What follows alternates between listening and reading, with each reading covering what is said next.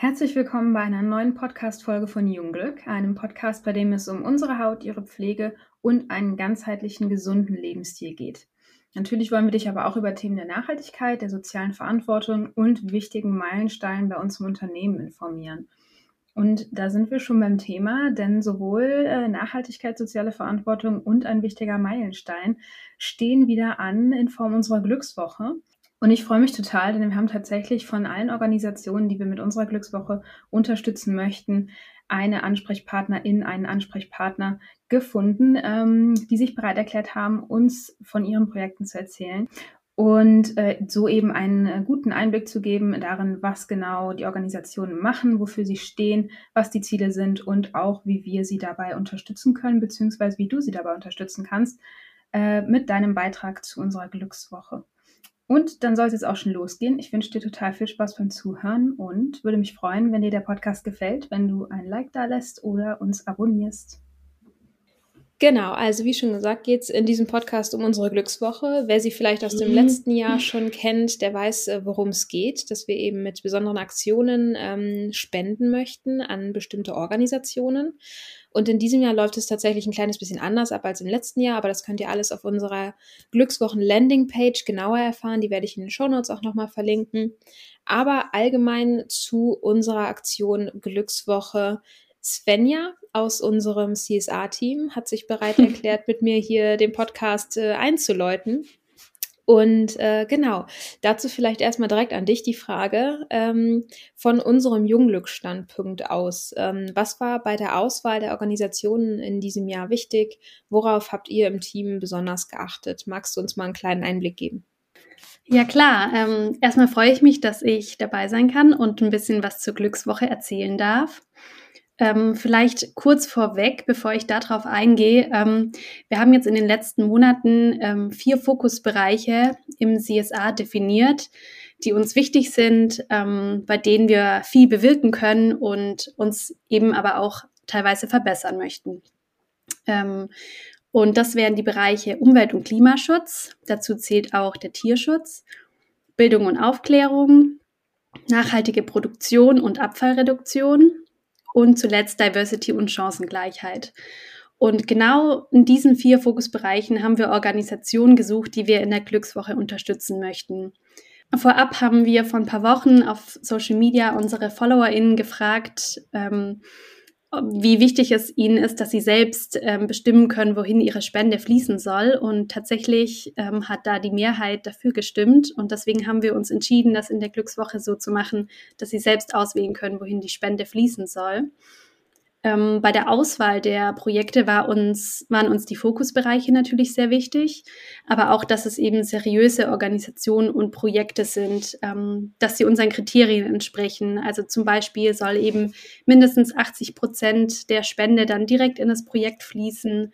Ähm, natürlich muss es mit unserer Firmenphilosophie übereinstimmen.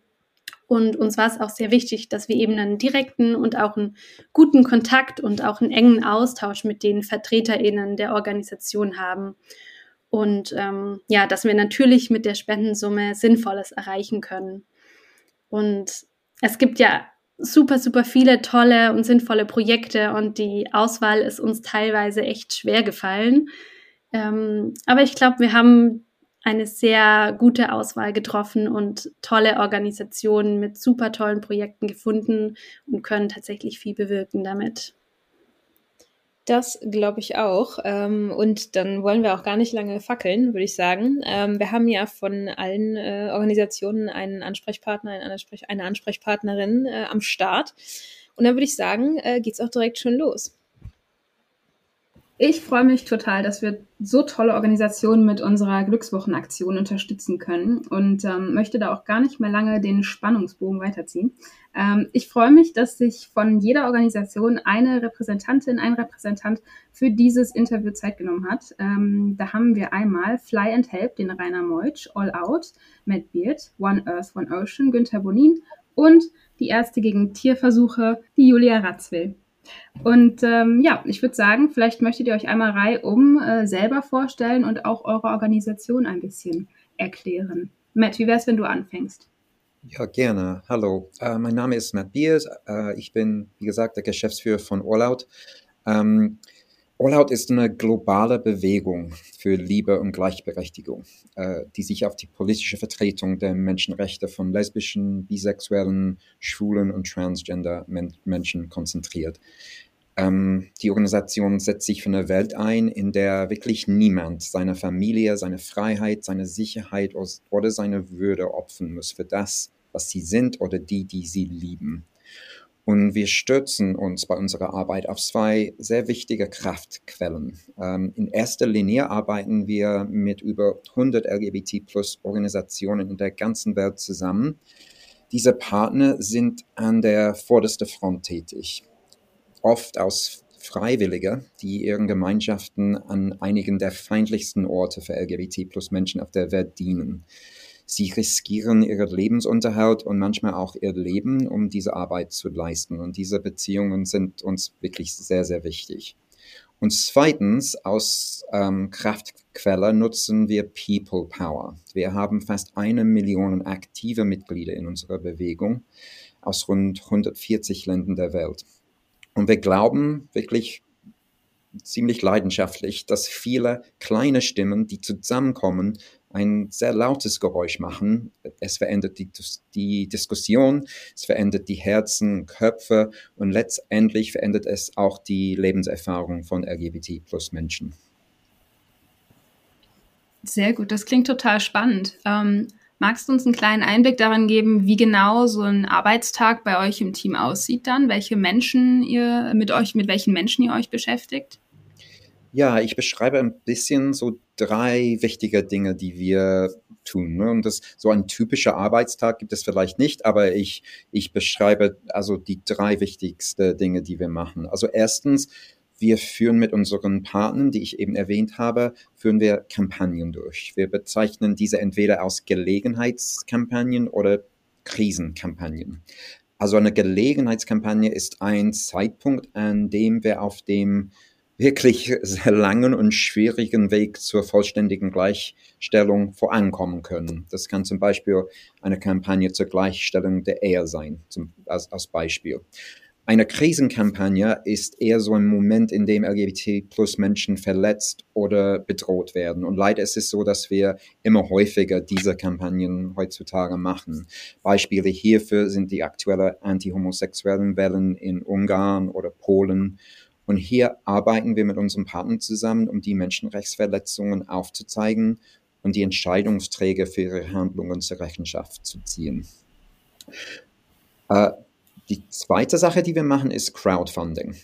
Ähm, wir bitten unsere Mitglieder nicht nur darum, ihre Stimme zu erheben, sondern auch um kleine Spenden zur Unterstützung unserer Partner.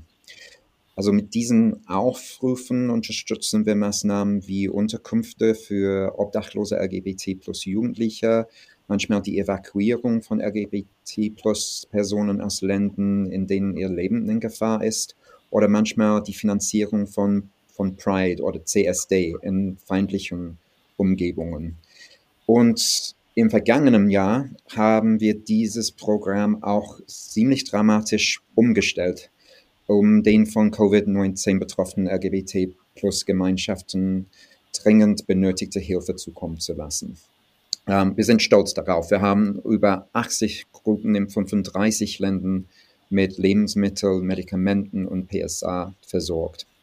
Und die dritte Sache äh, ist Ausbildung. Wir führen Schulungsprogramme mit jungen LGBT-Plus-Aktivisten aus ganz Afrika und Lateinamerika durch. Wir helfen ihnen, die äh, digitale Technologie effektiver zu nutzen, um ihre Menschenrechte zu verteidigen und einzufordern.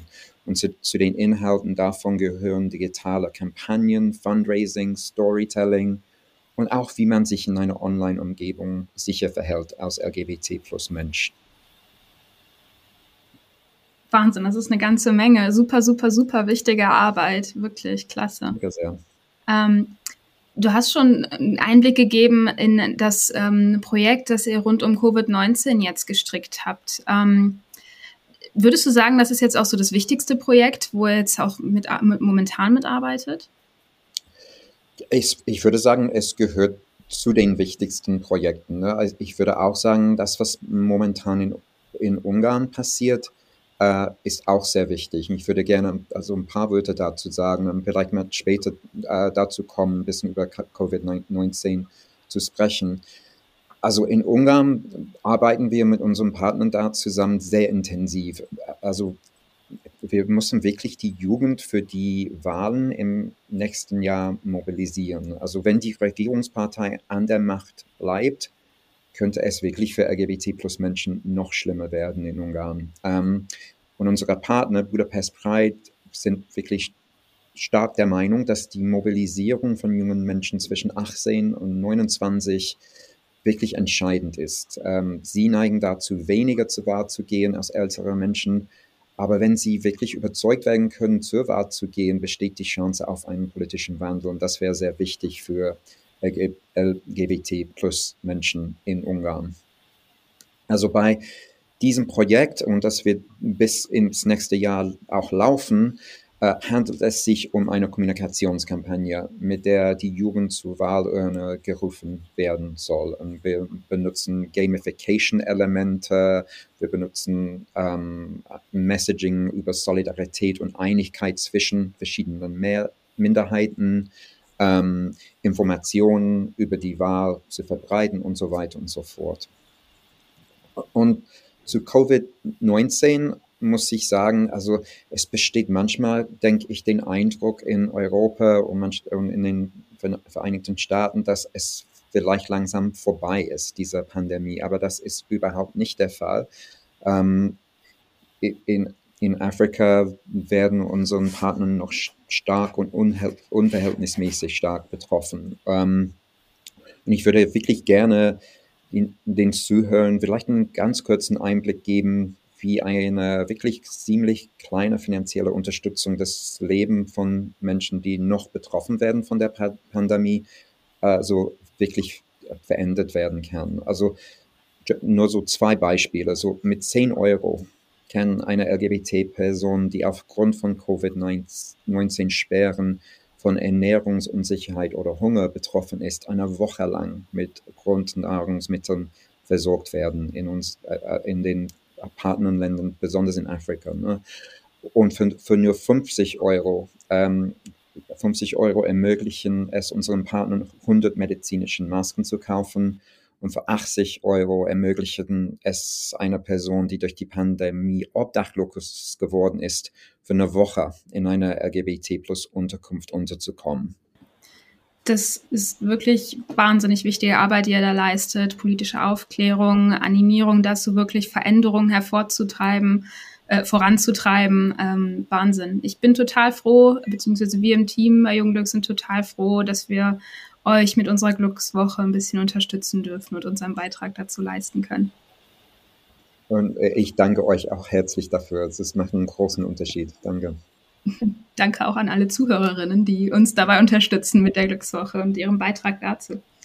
Ähm, dann würde ich gerne weitermachen direkt äh, mit unserer nächsten Organisation und zwar ähm, die Ärzte gegen Tierversuche. Julia, genau, du bist da. ähm, wer uns schon länger verfolgt, äh, hat vielleicht schon mal mitbekommen, dass wir den AGT schon äh, länger unterstützen. Und für alle, die es noch nicht kennen, ähm, Julia, magst du einmal so ein bisschen die Ziele und die Arbeitsweise ähm, auch von deiner Organisation erklären? Ja, sehr gerne erstmal. Auch vielen Dank für eure Unterstützung. Ähm, das äh, freut uns natürlich riesig. Und ähm, ja, Ärzte gegen Tierversuche gibt es seit äh, über 40 Jahren.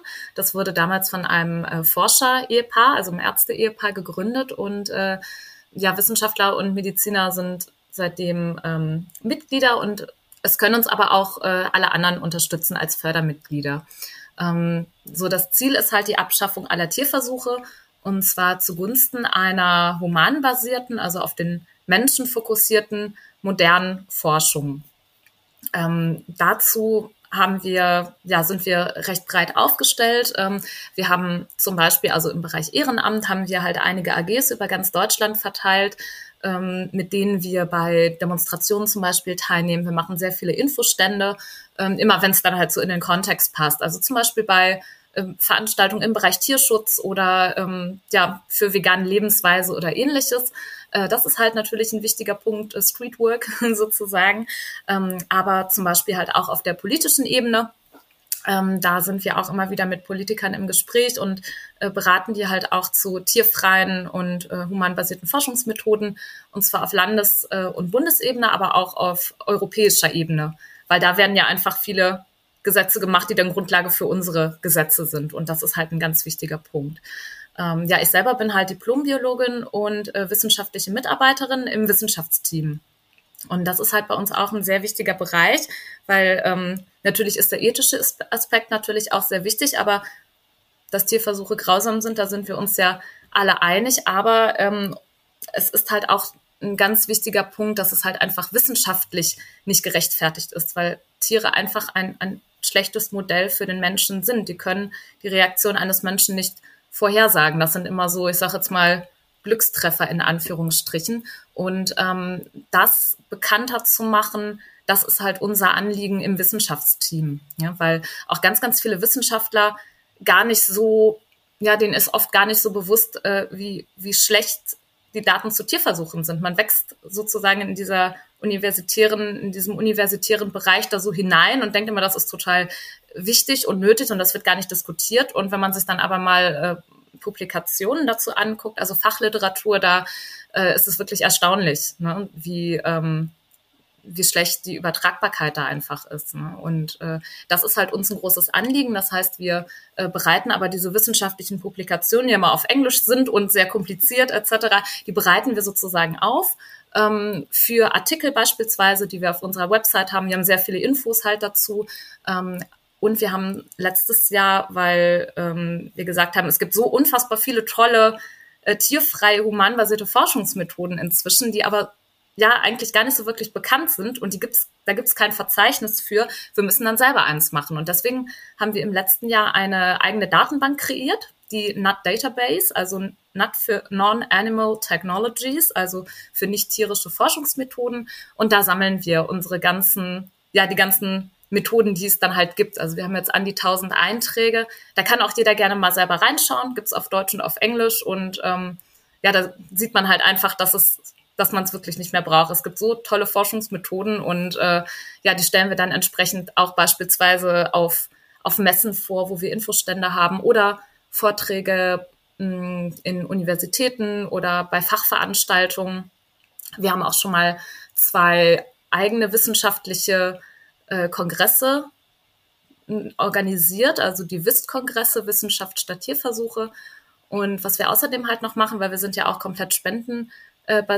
Ähm, wir haben ein, ähm, ja, einen Forschungspreis für tierfreie Forschung, den Herbert Stiller Preis.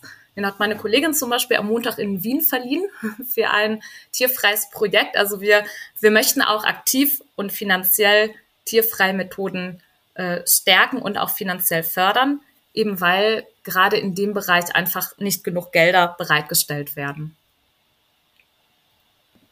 Wow, jetzt hast du echt schon einen ganz guten Einblick äh, gegeben in deinen Bereich, in das, was ihr macht, wofür ihr euch ähm, ja, einsetzt.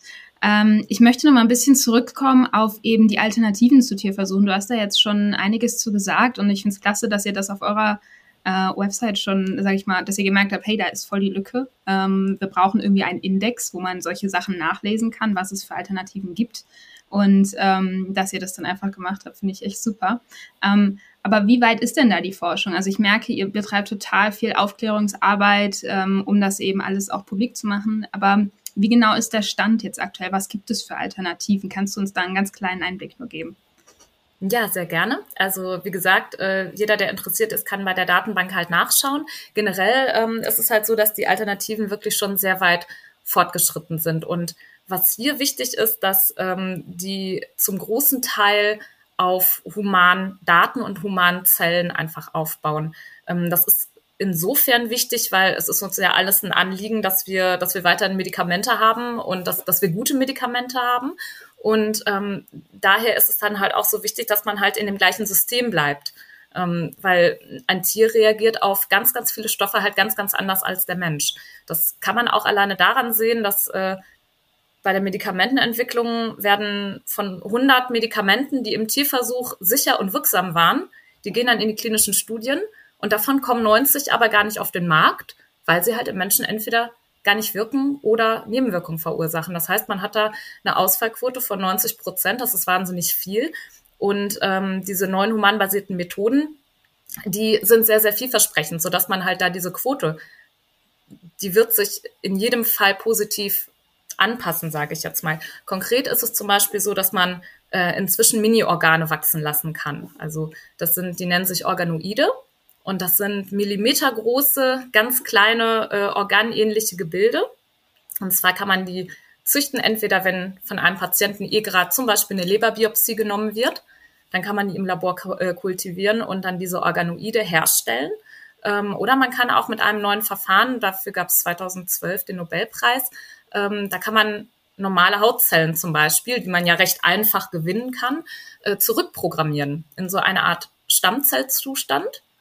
Und die können sich dann wiederum weiterentwickeln in Leberzellen, in Nierenzellen, in Herzzellen zum Beispiel.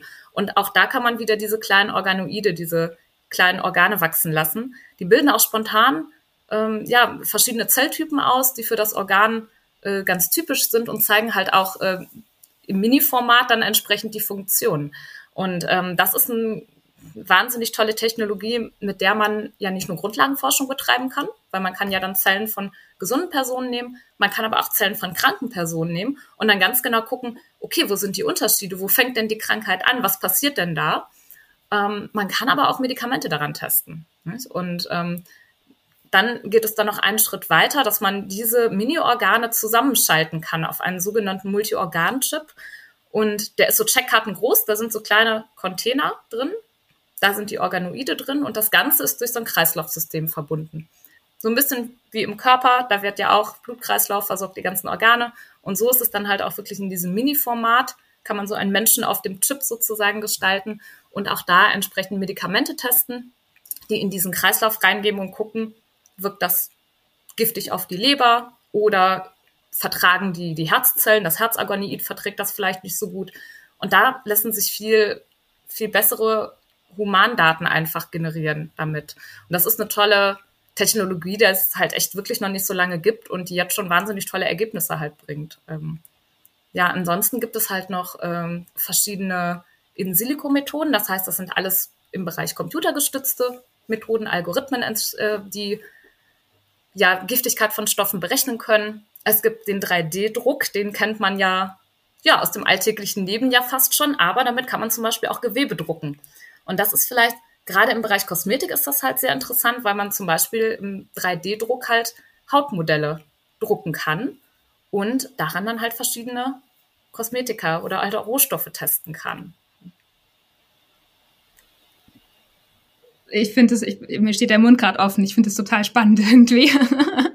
Oder also Matt und ich, wir waren die ganze Zeit nur den Kopf am Schütteln. Es ist echt Wahnsinn. Ähm, total interessant. Es klingt für mich wie aus so einem Sci-Fi-Film irgendwie, ähm, was da alles möglich ist, mit dass man Mini-Lebern irgendwie sich züchtet und das schaut. Aber ja, da sieht man natürlich, wie es eben auch ohne Tiere gehen kann und dass es vielleicht auch viel effizienter ist und viel, ja, viel mehr Daten hergibt, die viel qualitativ ähm, ja, viel mehr Sinn machen.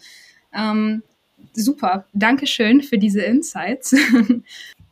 so, wir haben in diesem Jahr ja auch mit der ABC-Gesellschaft zusammen ähm, äh, den Bau einer Schule in Malawi ermöglicht. Und nun möchten wir gemeinsam mit Fly and Help äh, eine, Solaranlage, eine Solaranlage dort installieren. Und dafür haben wir Rainer Meutsch eingeladen. Ähm, ich würde sagen, Rainer, erzähl einfach mal selber ein bisschen was über dich, was du so machst. ja, also ich hatte ja ein großes Touristikunternehmen aufgebaut, Berge und Meer, und habe das bis zur Marktführerschaft in Deutschland angebracht mit meinen Mitarbeitern. Und dann fiel mir halt ein, wie ich mal gerade so die 50 erreicht hatte, dass mein Vater immer die Welt umrunden wollte. Er wollte immer mal Sydney sehen und New York, die Freiheitsstatue und mal barfuß über die Golden Gate Bridge gehen. Aber mein Vater starb mit 58 Jahren. Der Mann ist nie gereist.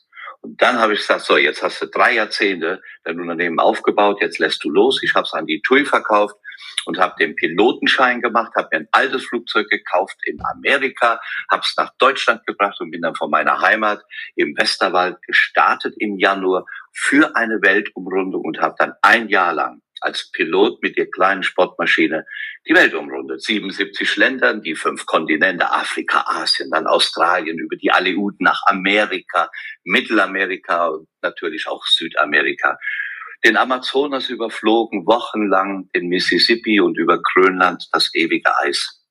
Wieder nach Hause in den Westerwald.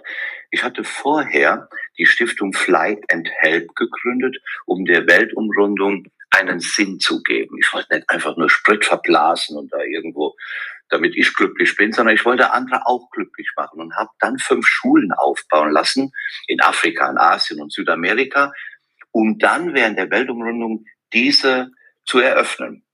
Und diese Momente, die ich dabei erlebt hatte, diese Glückseligkeit, dieses, die haben nichts, die Kinder, nur das, was sie am Leib tragen und sind glücklich, dass sie die Gelegenheit haben, jetzt lernen zu dürfen. Ja, und dann kam ich nach Hause und habe gesagt, das möchte ich jetzt machen. Ich möchte eine Stiftung, die, die Stiftung, die ich gegründet habe, ausbauen, habe mir Mitarbeiter eingestellt und die ich alles am privat bezahle, weil ich habe Geld zum Leben von zwei Leben. Und ich habe nur eins, wie jeder. Und somit geht das Geld jetzt zurück zu den Kindern. Mein Ziel war, fünf Schulen, ich denke so viel Jungglücks und so viele äh, Geschäftspartner, die Kondorianer und Steigenbergers, die wirst du wohl kennen, dass du fünf Schulen im Jahr bauen lassen kannst, nimmst dir 20 Jahre Zeit und dann sind es 100 Schulen und das sollte mein Lebenswerk sein. Tja, daraus ist eine unglaubliche Erfolgsgeschichte geworden. Allein in diesem Jahr, jetzt im Corona-Jahr, konnten wir 121 neue Schulen eröffnen für 25.000 Kinder. Auch durch so Unternehmen wie Jungglück, denn man hat mir vertraut Geld gegeben. Wir konnten acht Klassenräume in Malawi bauen. Und insgesamt haben wir jetzt 561 Schulen in 52 Ländern mit wunderbaren Partnern in den Ländern, die das uns helfen umzusetzen, für 110.000 Kinder gebaut. Wahnsinn, oh Gott, krass. Ich, ich finde es so klasse. Du bist total passioniert dabei. Ich merke das. Das ist wirklich super. Ähm, ich bin total baff von deiner, von deiner Lebensgeschichte. Auch einfach, wie du, sage ich mal, aus deinem ähm, Beruf raus, sage ich mal, du hast dein eigenes Unternehmen gegründet, wo man ja auch dran hängt und dann hast du aber gesagt, nee, jetzt ist Schluss und jetzt ähm, bereise ich die Welt und mache dabei auch noch was Gutes. Also wirklich, ähm, ich verneige mich vor dir für deine Einstellung. Ja, aber weißt du, es ist ein Zusammenspiel von vielen. Der Albert Schweitzer hatte mal einen wunderbaren Satz geprägt. Der sagte mal, im Leben kommt es nicht nur auf die Helfer drauf an, sondern auch auf die Helfer der Helfer.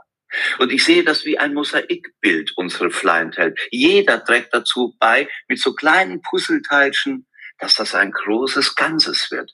Und das finde ich so faszinierend am Flyentell, dass jeder mitmachen kann. Die Inspiration, die du jetzt gerade versprühst auch mir gegenüber, dass du die Arbeit toll findest. Du wirst auch ein Botschafter unserer Arbeit sein, weil du das nach draußen trägst. Und das müssen wir zu Lebzeiten machen. Tot sind wir noch lang genug.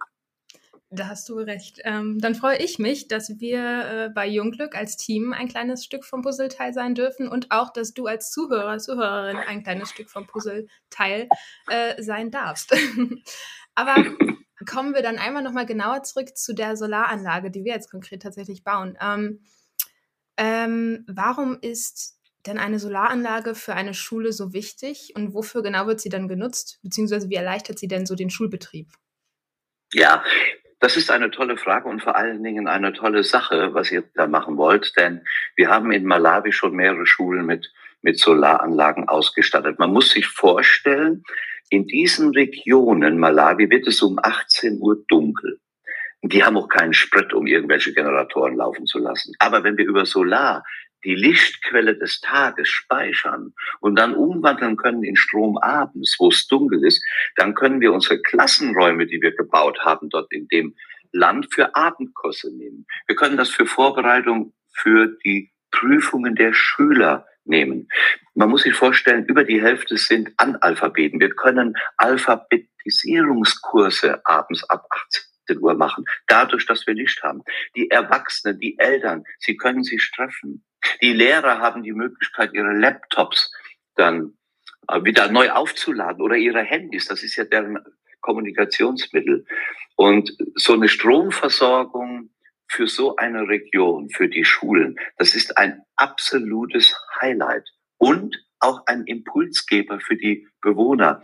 Umso mehr schicken die die Kinder tagsüber die Schule, weil sie dadurch, dass es die Schule gibt und dadurch die Solaranlage selbst auch wieder lernen können und nicht Analphabeten für den Rest ihres Lebens sind.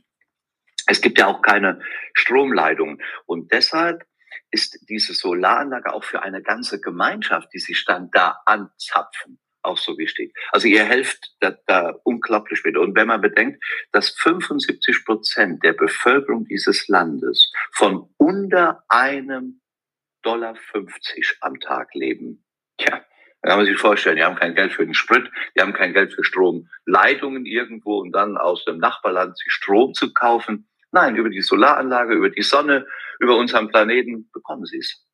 Toll, tolle Sache. Hat mich sehr glücklich gemacht, wie ich das von meinen Leuten hörten. Mich auch. Vor allem finde ich das klasse, dass dadurch, ähm, das ist mir gar nicht so bewusst gewesen vorher tatsächlich, aber dass die Schule dadurch nicht nur eine Schule bleibt, wo eben Kinder hingehen, um dort auch Sicherheit zu finden und eben Bildung zu finden, sondern eben tatsächlich ein Zentrum für die ganze Gemeinschaft, für die ganze Gemeinde, dass eben auch Erwachsene dort dann die Chance haben, abends noch Bildung zu erhalten, wenn sie es möchten. Und dass es eben auch ein Ort sein kann, wo sich Leute treffen und es halt so ein Community Center quasi sogar, sogar wird. Mhm. Also das finde ich total klasse. Und ich stelle mir schon vor, neben dem, was Sie lernen können, ich bin hier 260 Tage im Jahr unterwegs und meist ja auch in Afrika, um die Schulen zu eröffnen den ganzen Januar, Februar, März bin ich wieder unterwegs in Ostafrika. Da eröffne ich insgesamt 51 Schulen, die ich jetzt nicht eröffnen konnte durch Corona. Jetzt kann ich ja so langsam wieder reisen, geimpft, genesen und äh, in Afrika ist es ja Gott sei Dank nicht so schlimm wie bei uns mit, mit Corona. Ich stelle mir nur mal vor, das Erlebnis, Fußball schauen zu können, abends in der Gemeinschaft, in der Schule auch mal abends um acht, wenn der African Cup ist und Malawi gegen Äthiopien spielt. Ich war ja bei einem Spiel dabei während meiner Weltumrundung Ghana gegen Ruanda. Dann hatten die eine Autobatterie. Die hatten von einem Auto eine Batterie weggenommen und das Fernsehen dann geklemmt und 300 Menschen saßen davor.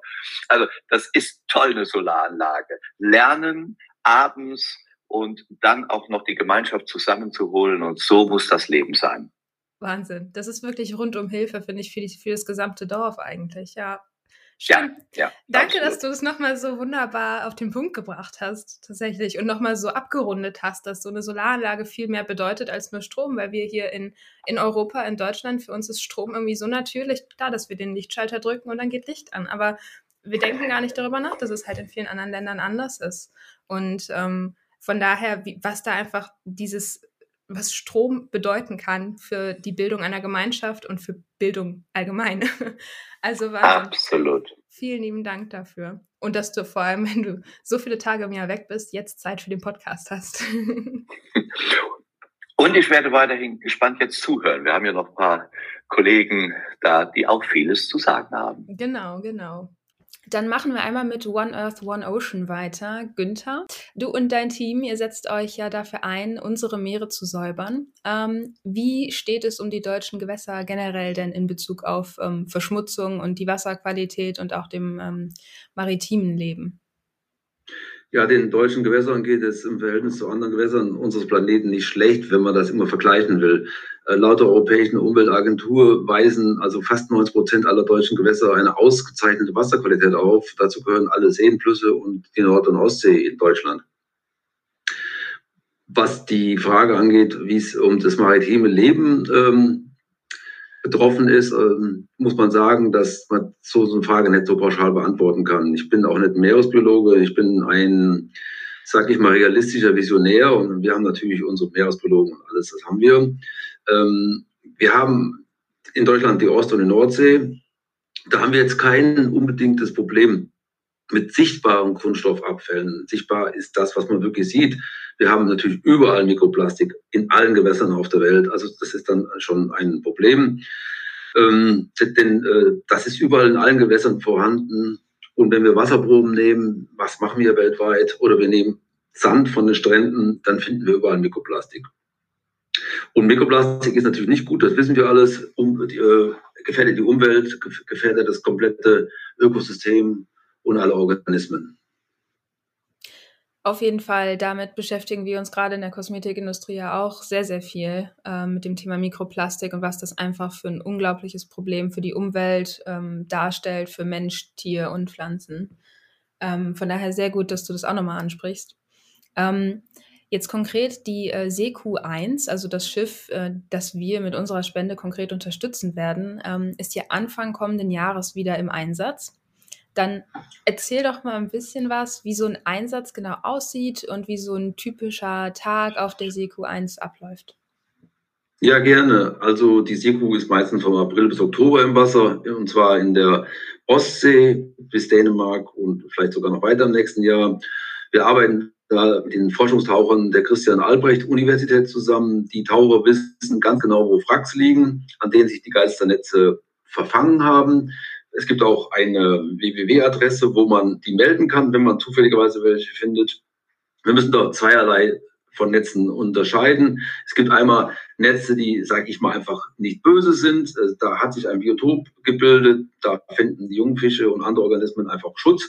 Die liegen quasi auf der Erde, auf dem Grund und äh, gefährden niemand. Und dann gibt es natürlich die anderen, die sich senkrecht aufstellen. Tiere verenden drin, kennt man ja alles. Außerdem sind die Kunststoff Teile auf Dauer natürlich auch nicht gut. Die Netze haben verschiedene Arten von Kunststoffen. Wir sind auch die einzigen, die bis jetzt die auch schon verölt haben.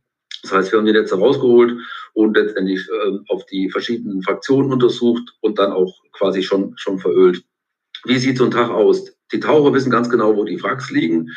Wir fahren dann mit der Seekuh dahin, zum Beispiel von Fehmarn, und ähm, fahren zu dem Wrack hin. Dann sind das Profitaucher, das sind äh, Forschungstaucher Industrietaucher, das sind echte Profis, die gehen dann in Zweierteams runter, ähm, orten das und schauen zu, wie wir das, wie wir das rauskriegen, schneiden es klein, haben dann diese Hebesäcke, ja, und am Ende des Tages, und da kann schon zwölf Stunden dauern, äh, kommen die Netze dann an Bord und dann freuen wir uns alle, die Netze werden, kommen dann an Land und werden dann äh, weiterhin ähm, letztendlich, ja, nicht entsorgt, sondern es gibt sehr viele Interessenten, die die Netze haben wollen. Und ähm, wir selber verarbeiten die auch es sind noch nicht so welche, noch keine so großen Mengen, dass man das jetzt industriell machen müsste. Sehr interessant. Die Entsorgung. Sehr interessant, sehr gut. Ähm, du hast gerade gesagt, die werden verölt. Was bedeutet das genau? Ja, also man muss wissen, dass die äh, Kunststoffteile ähm, verölbar sind. Das heißt, man nimmt die Teile, die dafür geeignet sind, macht Pyrolyse. Das heißt, auf Deutsch, der, die Kunststoffe werden einfach erhitzt und daraus äh, kommt wieder schwefelfreies Heizöl. Unsere Idee von One Earth and Ocean ist natürlich eines Tages auf dem Seelefanten äh, große Mengen von Plastik einfach umzuwandeln in leichtes Heizöl und zwar ohne Schwefel. Das heißt, man kann aus Kunststoff einen sauberen Diesel machen, den die Schiffe einsetzen können. Also die großen Schiffe fahren alle mit Schweröl und machen sehr viel Schmutz. Ähm, jeder Autofahrer muss sauber fahren, aber ein Schiff macht so viel Schmutz wie 40.000 LKWs in einer Stunde, wenn der mit 16 Knoten da über die Ozeane fährt. Wahnsinn. Okay, danke, dass du das nochmal genauer ähm, erklärt hast. Ich glaube, das ist, war mir zum Beispiel nicht bewusst und ich glaube vielen ZuhörerInnen auch nicht. Ähm, hast du noch irgendwas, was du äh, von dir aus noch erzählen möchtest? Nur mit sauberem Wasser haben wir eine saubere Nahrungskette, die für, für Millionen oder, oder Milliarden von Menschen an den Küsten wichtig sind, gerade in Asien, Afrika, Südamerika.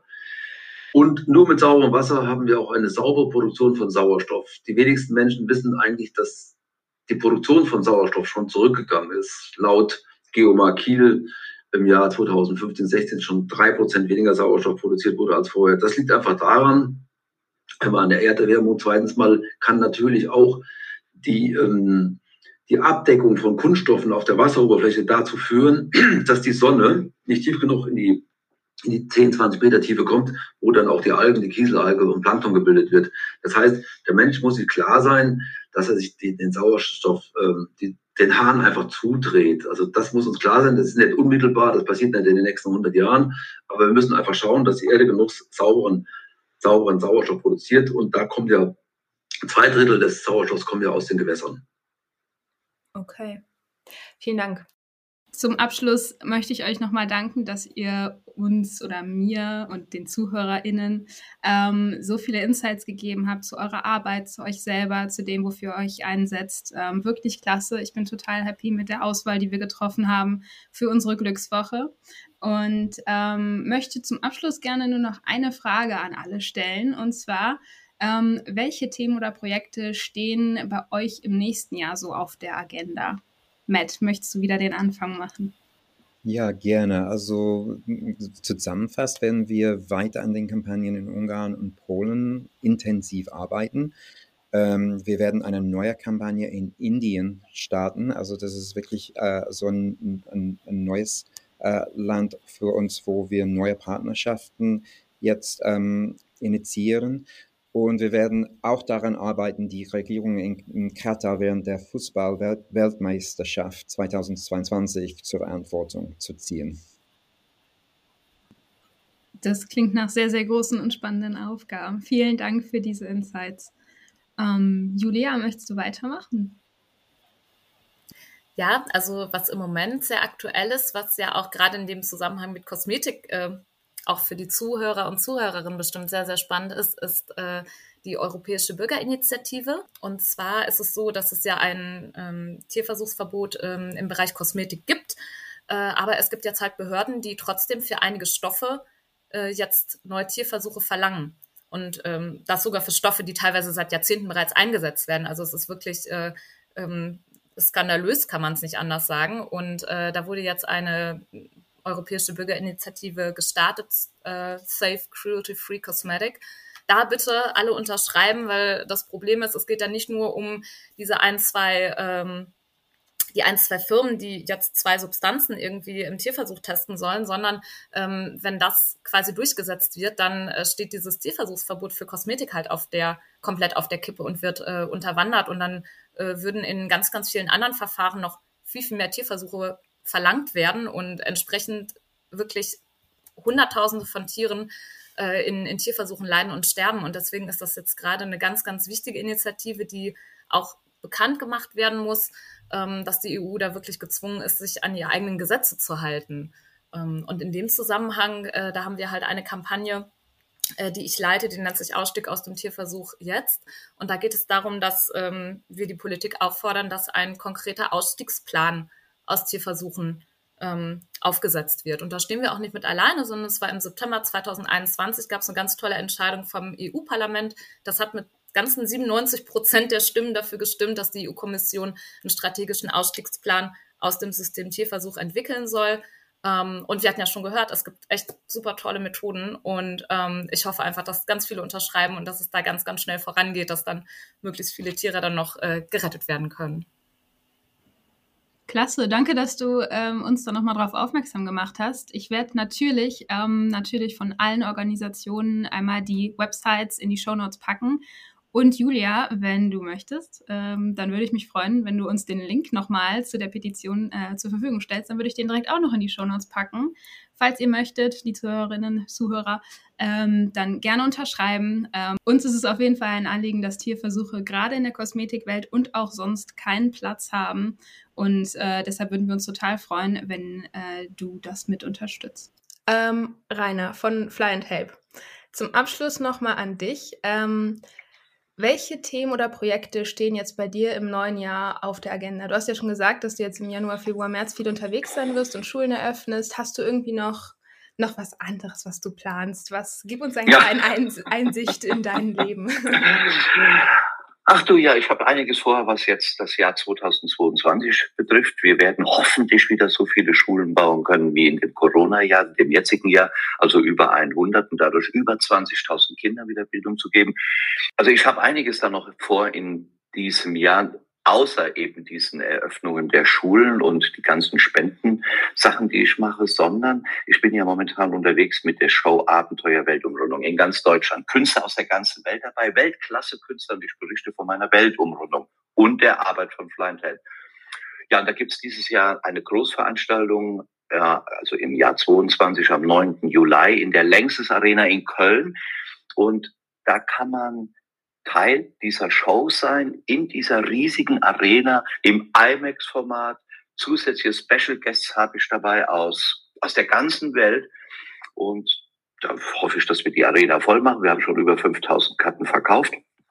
Der ganze Erlös kommt dann auch der Stiftung Fly Help zugute und im, dann im Herbst wieder 30 Städte Abenteuerweltumrundung. Einfach mal auf der Website sehen bei Fly Help. Da mache ich viele Reisen, wo man mit mir reisen kann, die Länder erleben und die Schulen mit mir gemeinsam eröffnen, aber auch Land und Tier kennenlernen zu den Berggorillas. Da bin ich auf zwölf Reisen, steht alles im Internet bei Fly and Help. Ja, und da gibt's die Fly and Help Gala mit Weltstars. Ach, es gibt viel, weil ich verlasse mich nicht nur auf Spenden, sondern wir machen viele Dinge, die auch der Stiftung zugutekommen. Ich brauche das Geld für mich nicht mehr. Ich sammle und agiere für die Kinder in der Welt. Da kann man Hubschrauber fliegen, äh, die Welt von oben erleben und das Geld geht auch in die Stiftung. Das sind wir in 50 Städten und ganz bestimmt Hörer jetzt überall verteilt über den Podcast. In der Stadt kommen wir hin, von Kiel bis Garmisch-Partenkirchen, 50 Städte, für jeden was dabei. Einfach mal reingehen bei Fly and Help. Super. Ich verlinke auf jeden Fall deine Website nochmal in den Show Notes, damit auch die Zuhörerinnen und Zuhörer das ganz schnell finden. Dann machen wir einmal mit One Earth, One Ocean weiter. Günther, welche, du hast es ja eben schon ein bisschen angesprochen, klar, die Seekuh wird nächstes Jahr auch wieder ins, ähm, ins Meer stechen.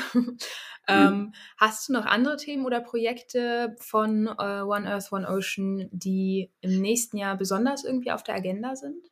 Ja, natürlich. Entschuldigung. Also. Ja, natürlich, wir haben immer, immer Projekte.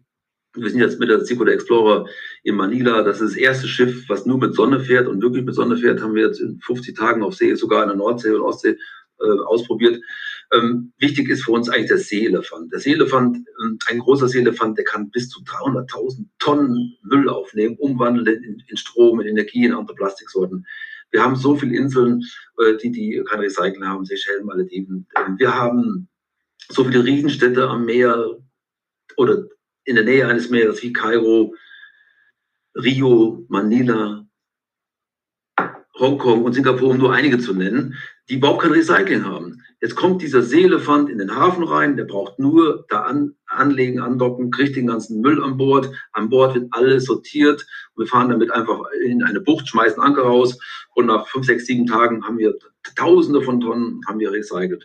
Das ist natürlich eine Sache für Industrie, Wirtschaft und die Kommunen, die müssen da mitarbeiten. One Earth Ocean bietet die Blaupause. Wir haben eine Machbarkeitsstudie gemacht und arbeiten jetzt daran, die umzusetzen. Das heißt, der Seelefant, der wird auch, der kleine erstes Elefant, der Prototyp, der kann natürlich nicht so viele Tonnen, der macht vielleicht nachher 20 Tonnen am Tag, aber der wird, der wird kommen in drei, vier Jahren und um einfach der Industrie zu zeigen, die, maritime Müllabfuhr, die wir uns ausgedacht haben, ist einfach wichtig für alle.